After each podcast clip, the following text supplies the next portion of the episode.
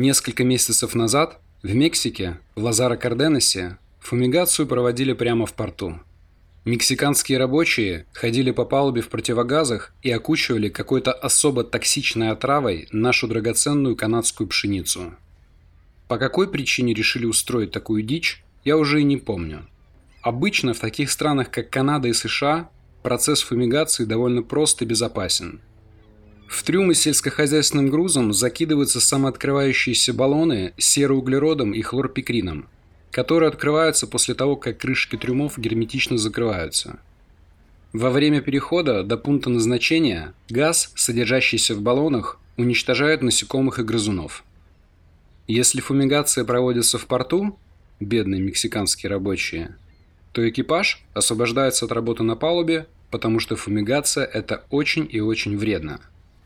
И все дружно сидят в надстройке. Ну это же с ума можно сойти. К тому же, именно во время фумигации у нас сломался кондиционер. Лазара Карденес находится недалеко от Сихотанехо. Можете открыть Google Maps и проверить. Недалеко – это значит километров 100. Ну а что, для бешеной собаки не крюк. Я не мог не воспользоваться такой прекрасной возможностью и не сгонять в Сихуатанехо. Да что это за Сихуатанехо? Уже спрашивают некоторые из вас.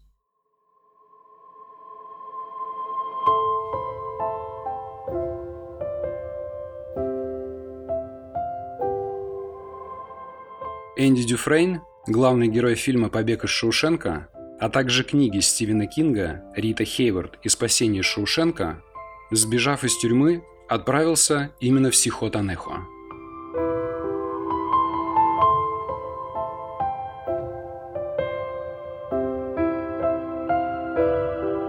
Я запомнил это название – Сихотанехо.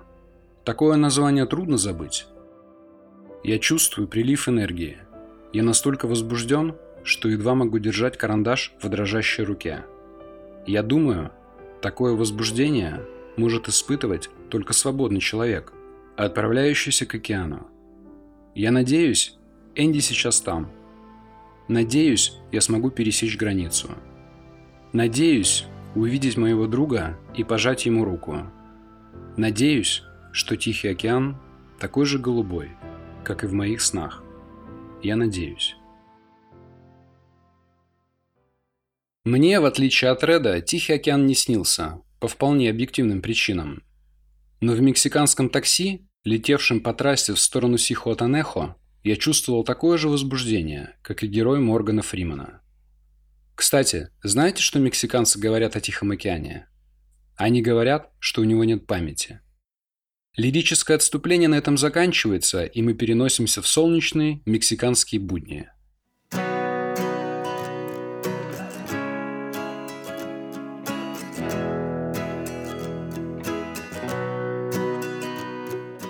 Аборигены называют Сихотанехо раем на земле. Ну что вам сказать? В раю я пока еще не был, поэтому сравнения в подобном контексте мне представляются не очень корректными. Городок действительно очень красивый и уютно умиротворенный. С одной стороны, его окружают горы Сьерра-Мадре-дель-Сур, а с другой стороны Тихоокеанский залив.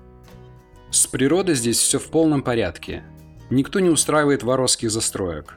Таксист, говоривший по-английски, с гордостью рассказал мне о том, что все отели в Сихотанехо построены с учетом специфики уникальной экосистемы региона. А все потому, что половина местных земель является экологическим заповедником.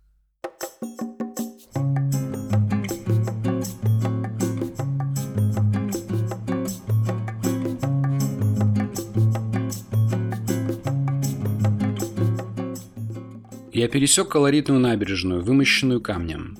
Прикольно, но не уникально. Дерибасовская тоже вымощена камнем. А вот баскетбольная площадка, окруженная сквером и скамеечками и заменяющая привычную для таких маленьких городков площадь, выглядела крайне необычно. Невзирая на то, что Сихотанехо официально называется городом и даже туристическим, здесь совершенно спокойно можно остаться наедине с природой и океаном, забыв о мирской суете.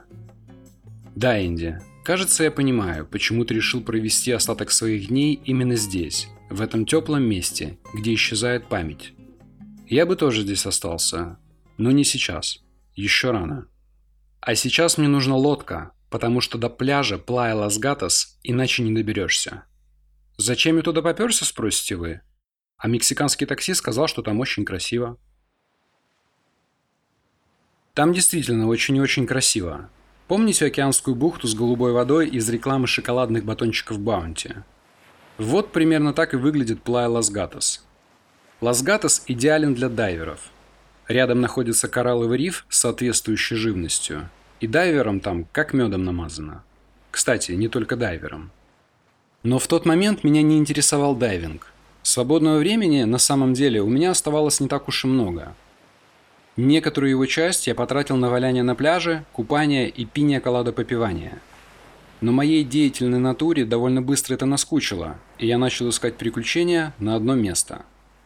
Зачем там были серферские борды, я до сих пор не знаю.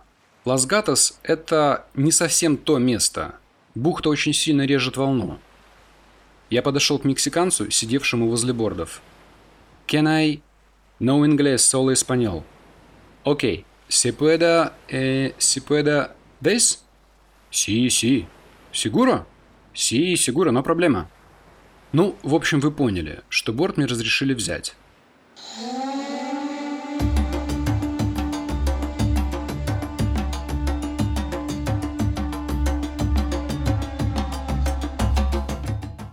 Было очень ветрено и зыбь.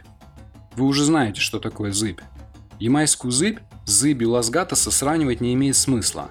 Там открытый океан, а здесь практически лягушатник. «Ага, лягушатник», — говорили они. Я лег на борт и поперся куда поглубже. Первой волной меня отнесло метров на 300 от берега. Это произошло мгновенно. Второй волной меня оттащило еще на 500 метров. Я был практически в открытом океане и медленно, но уверенно отдалялся от берега. Я лежал на борде и думал. Если что, я покричу. Там вон спасатели на берегу. Правда, на таком расстоянии они уже были похожи на крупных насекомых. А как там дела в районе Кораллового рифа? А нет никого в районе Кораллового рифа.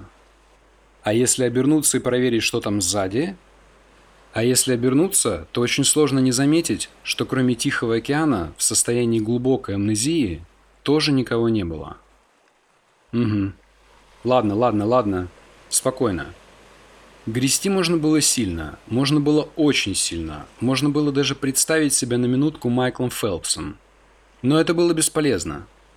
Так, на кого я сейчас похож, если на меня смотреть снизу? На морского котика, желтого цвета, а если вытащить из воды руки и ноги, на желтого морского котика с уже обглоданными ластами. Да, слабое утешение. И я еще не знал, что через несколько лет здесь, в акватории Сихотанехо, стая бычьих акул порвет на лоскуты двух серферов.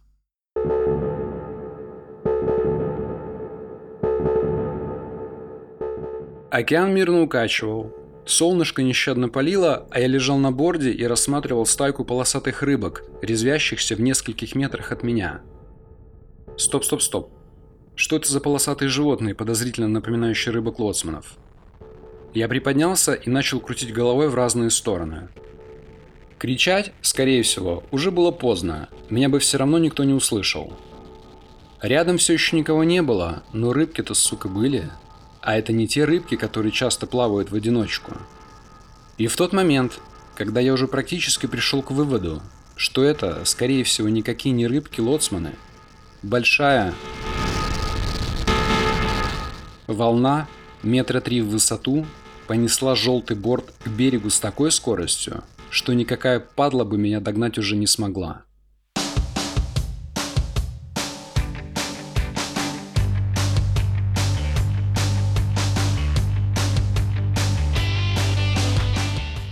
Я летел буквально на гребне волны, расставив руки и ноги в стороны.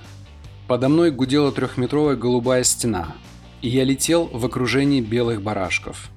Это было круто, и это было облегчение, и это была радость, и не от покупки айфона.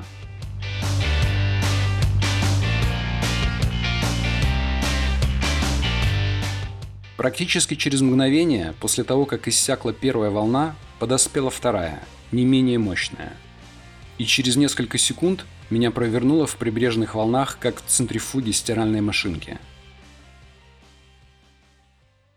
На Ямайском берегу не было спасателей. На Ямайском берегу лежали только наши футболки и полотенца.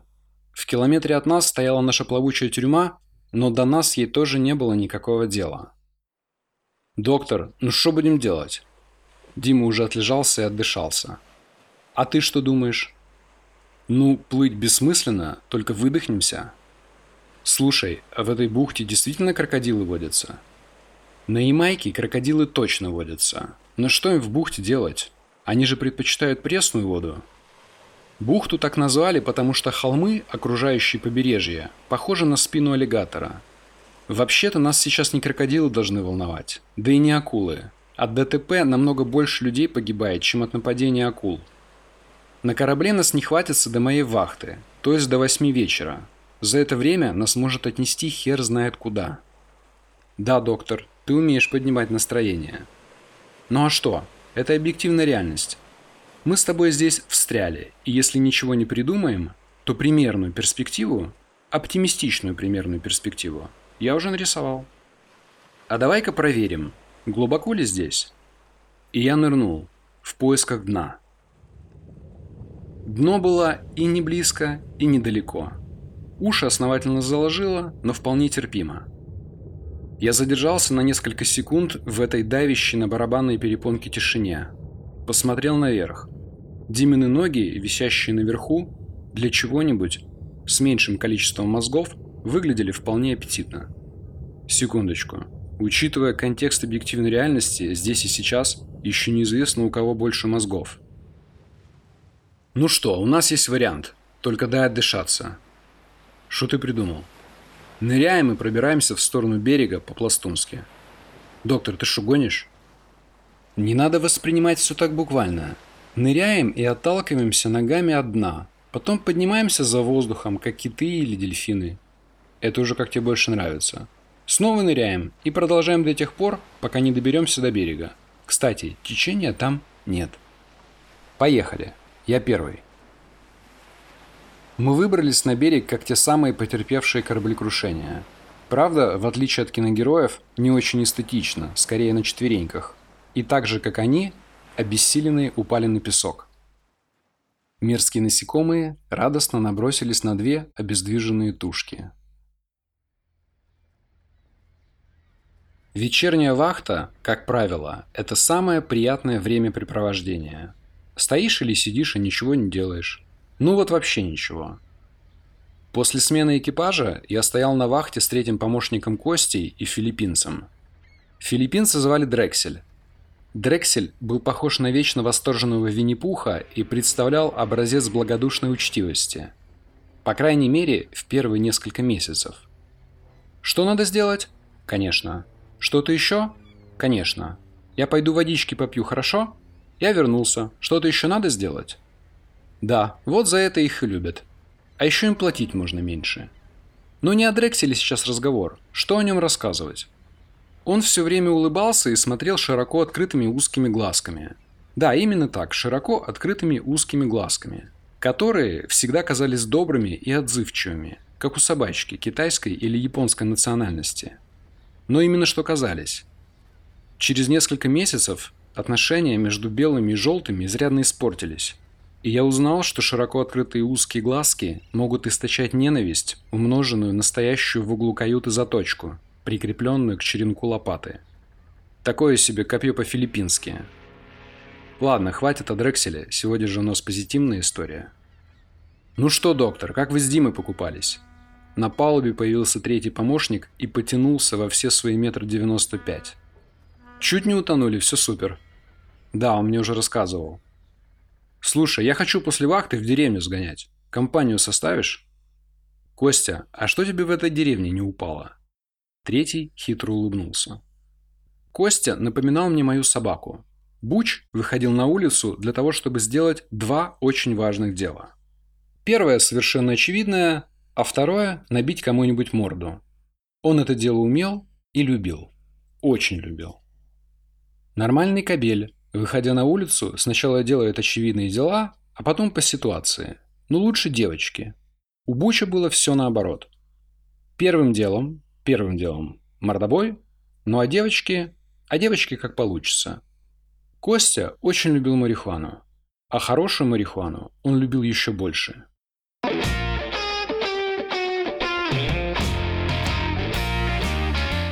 Третий помощник уже провентилировал этот вопрос с местными работягами и находился в состоянии чрезвычайного и волнительного предвкушения.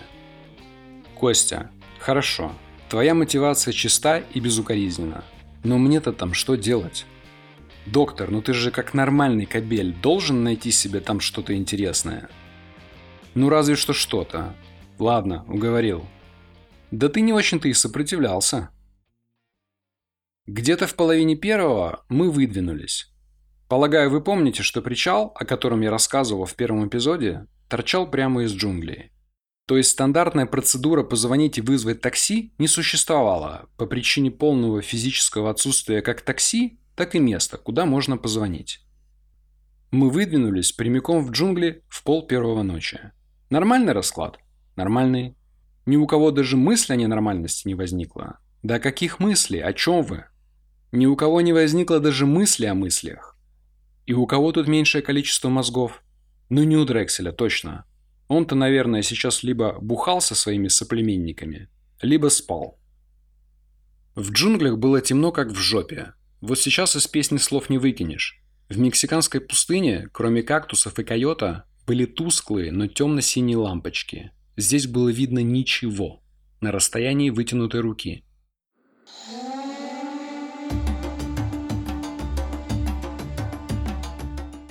Мы шли практически молча. Любые шутки или веселый диалог звучал бы фальшиво. Да нет же, об этом никто и не думал. Мы шли молча, по силуэтам кустов, пытаясь не сбиться с дороги, и прислушивались во все уши, как слепые люди, у которых недостаток зрения компенсируется чем-то другим. Внезапно, справа, в метрах пяти от нас, раздался жуткий треск –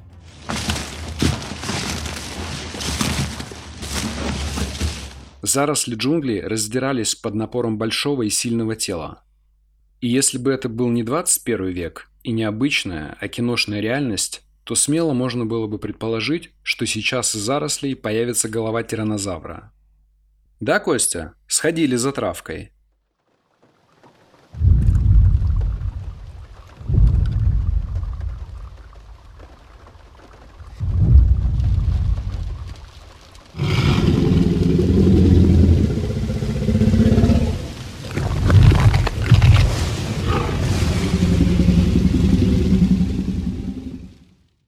«Доктор, что это?»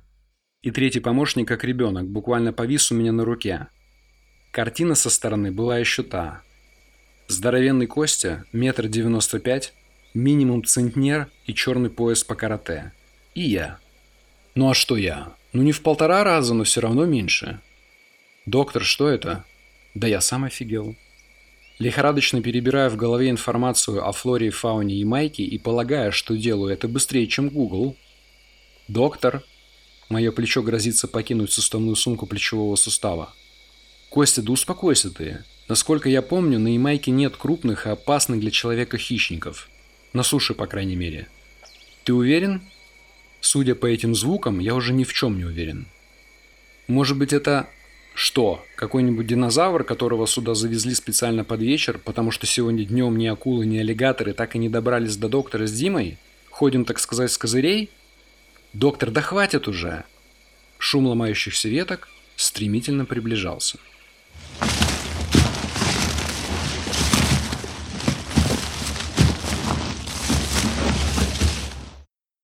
В третьем эпизоде Ямайского синдрома.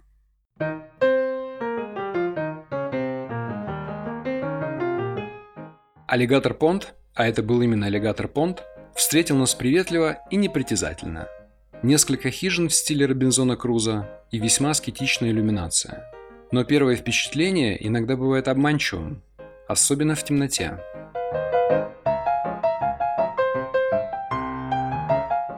Внутреннее убранство ангара не сильно отличалось от того самого ангара из мира юрского периода. Было, конечно, почище, не было заброшенного джипа Ренглера и портрета тиранозавра в профиль.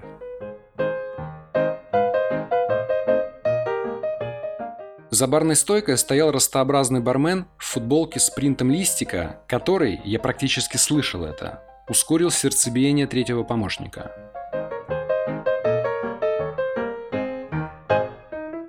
«Do you wanna have some fun, honey?» Они уже окружили меня. «Yeah, yeah, I wanna have some fun. Только дайте выбрать». И как же мне выбрать? Они все были и на одно лицо, и на все остальное.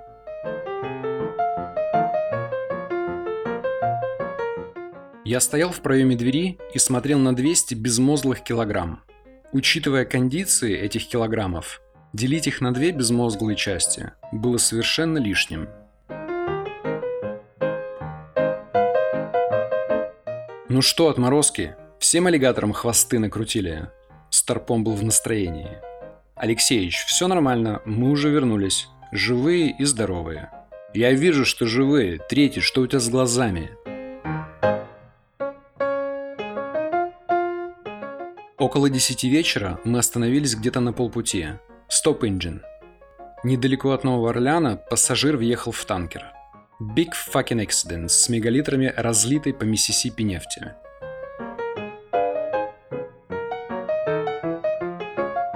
Я вышел на крыло капитанского мостика. Мостик был окутан луизианской ночью и звуками огромной реки, несущей свое массивное тело в Мексиканский залив.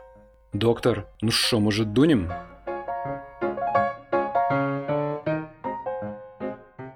Через пару минут на мостике появился Старпом. «Чиф, так э, мы сейчас поедем, что ли?» Я не знаю, как звучал мой голос. «Да, ждем боцмана, пока он до бака дойдет и якорь поднимет». Я посмотрел на гирокомпас, но цифр на гирокомпасе я не видел.